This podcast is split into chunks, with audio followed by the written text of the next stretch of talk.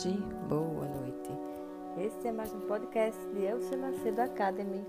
Estamos com o projeto Fábula de Ama de Leite, com Luiz Platão, a fim de contar mitos gregos por Jean-Pierre Vernant, contribuindo para que essa herança da oralidade passe oralmente de uma geração a outra. E o mito de hoje intitula-se Nu e Invisível. Ulisses navegava nessa jangada. Vai tudo bem. Depois de vários dias de navegação, avista como que um escudo pousado sobre o mar, a ilha dos Feácios. É nesse momento que Poseidon, que terminou de se banquetear com os etíopes, parte para o Olimpo. Do alto do céu vê uma jangada, onde há um sujeito agarrado ao mastro e reconhece Ulisses. De raiva. Fazia dez anos que não ouvia falar desse gaiato. Mas, então, compreende que os deuses decidiram de outra forma e que Zeus tomou sua decisão. Não consegue resistir. Fulmina mais uma vez a jangada, que explode e Ulisses sai nadando no meio das ondas violentas, bebendo água e prestes a morrer. Felizmente, neste instante, outra divindade o avista, Ino Leucótea, a deusa branca, que às vezes aparece aos náufragos nas grandes tempestades e os salva. Aproxima-se de Ulisses e lhe entrega um véu e um cinto, dizendo-lhe: Põe sobre ti e não morrerás.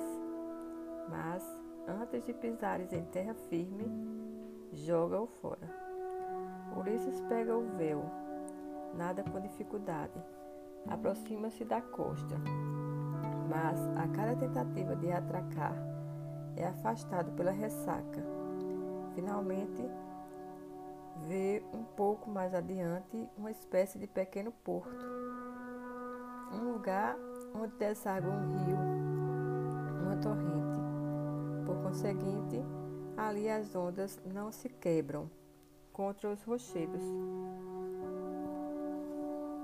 Joga fora o talismã, caminha tateando e se deita um pouco mais para cima, numa ladeira, escondido sob um monte de folhagens, conjeturando quem mora ali e que novo perigo ameaça. Resolve não pregar o olho, apesar da exaustão. Não dorme há várias noites. Está com o corpo imundo, pois ficou no mar dias e dias. Está coberto de sal. Seus cabelos também estão sujos. Está barbado.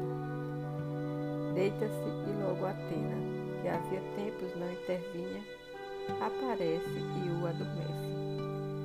Essa ilha dos Feácios fica a meio caminho entre o mundo dos homens, o de Ítaca, o da Grécia, e o mundo extraordinário, milagroso, onde os canibais vivem lado a lado com as deusas. A vocação dos feácios é justamente a de serem passadores. São marinheiros que dispõem de barcos mágicos que navegam sozinhos a toda velocidade todas as direções que se queira, sem que se precise dirigi-lo, nem propulsá-los com o remo. São um pouco como Hermes, Deus da viagem e das passagens, força do vai e vem entre um mundo e outro. Além disso, a ilha não está em contato direto com o mundo exterior os feácios são passadores, mas ninguém vai à terra deles. Nenhum estrangeiro humano jamais aparece por lá. Em compensação, vez por outra, os deuses vão dar uma voltinha na ilha, onde se apresentam como são, sem nenhum disfarce. Ulisses está escondido nesse mato, dormindo quando chega a aurora palácio real mora a filha do rei, de 15 ou 16 anos. Está em idade de se casar, mas talvez não seja fácil encontrar na Feácia um homem capaz de corresponder ao que o pai espera de um genro. À noite ela sonhou, e provavelmente foi Atena que orientou seu sonho. Sonhou com um marido possível, e de manhã convocou as criadas, que acorreram e recolheram toda a roupa da casa para ser lavada nas águas claras de uma torrente. Toda a roupa estava no carrinho, puxado por bestas de carga.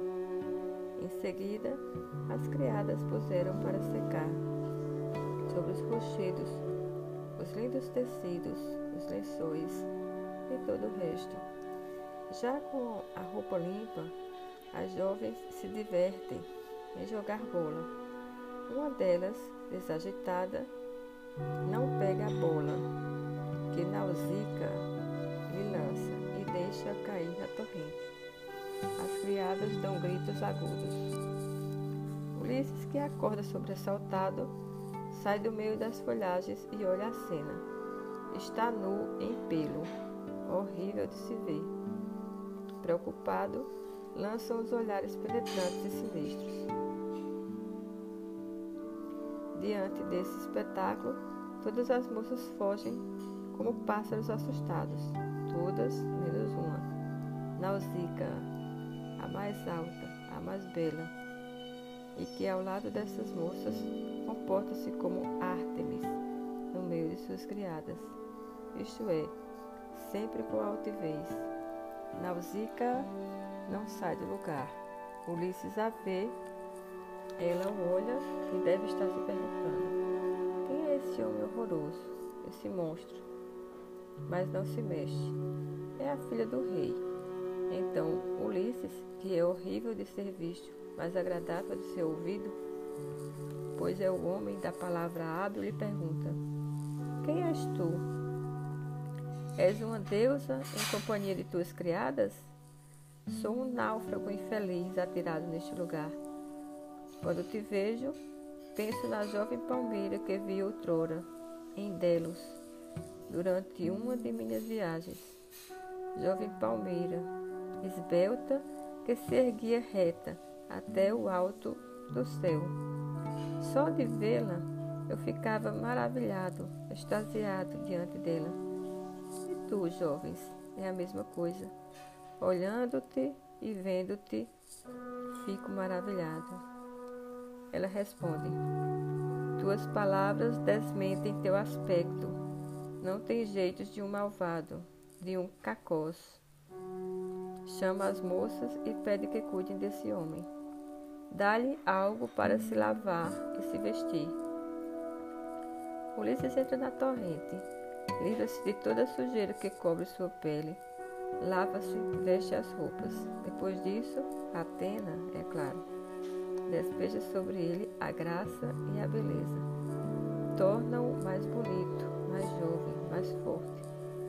E joga sobre ele a caris, a graça, o brilho, o charme. Assim Ulisses resplandece de beleza e sedução. Nausicaa o olha e confidencialmente diz às criadas: Há pouco este homem parecia decoroso, pavoroso, pouco parecido a com os deuses que moram no céu. E agora é parecido, Equelos. A partir daí, germina na cabeça de Nausicaa a ideia de que esse estrangeiro, enviado pelos deuses, está de certa forma disponível e que se abre diante dela a possibilidade de ter um esposo, o marido com quem sonhava. Quando Ulisses lhe pergunta que deve fazer, ela lhe pede que vá até o palácio de seu rei, Alcinor, e de sua mãe, Arita. Irá, irás até lá, tomando certas precauções. Vou retornar ao palácio, carregar as mulas com a roupa. Vou embora com as minhas mulheres. Mas fica sabendo que não devem nos ver juntos. Primeiro, porque aqui não se veem estrangeiros. Todos se conhecem, se percebem. Alguém que não conhece vão se, vão se interrogar. E se além disso te virem em minha companhia, imagina o que poderiam pensar. Portanto, partirás depois de mim, seguirás a estrada até tal lugar, e depois entrarás no belo palácio, cercado de jardins maravilhosos, que em todas as estações dão flores e frutos. Há também um porto com lindos barcos. Entrarás na sala, entrarás na sala e irás te jogar aos pés de minha mãe, Areta. Beijarás o joelho dela. Pedirás hospitalidade. Antes de chegares ao palácio, não pararás na estrada e não falarás com ninguém. Nausicaa se, se afasta e Ulisses observa um pequeno jovem. É Atena disfarçada que assumiu esse aspecto. Ela lhe diz: Seguirás as instruções da filha do rei, mas ao mesmo tempo vou te tornar invisível, a fim de que não tenhas nenhum contratempo em teu trajeto. Enquanto fores invisível, também não olhes para ninguém, não cruzes com nenhum olhar pois para ser invisível não, deve, não se deve olhar ninguém. Ulisses segue a risca todas as recomendações. Chega ao palácio e se joga aos pés da rainha. Na hora de atravessar a sala, onde está reunida toda a nobreza feaça, mantém-se invisível.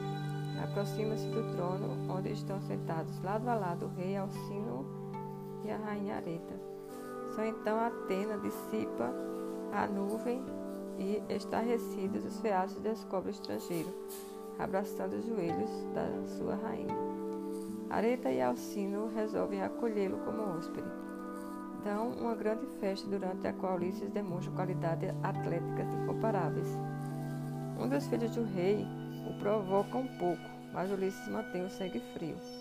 Arremessa o disco mais longe do que o outro e prova assim que é um homem de valor, um herói. Um Aedo canta. Ulisses está sentado ao lado do rei e o Aedo começa a cantar a guerra de Troia. Conta os feitos e a morte de alguns companheiros de Ulisses. Nesse momento, Ulisses não consegue mais se conter. Baixa, baixa a cabeça, puxa a roupa para os olhos, a fim de que não vejam que está chorando, mas Alcino percebe a manobra. Compreende que o homem sentado ao seu lado, se está tão transtornado por este canto, é porque deve ser um herói aqueus. Manda parar o canto e, de certa forma, é Ulisses que substitui o Aedo. É ele que vai declinar sua identidade. Sou Ulisses e, con e contar, a maneira de um Aedo, grande parte de suas aventuras. O rei decide levar Ulisses para Ítaca. Faz isso porque deve fazer, não sem tristeza, pois também pensou em sua filha. Dá a entender a Ulisses que se quiser ficar com eles, os feácios, e dormir com Nausicaa, será um genro ideal. Asseguraria a continuidade da realeza feácia.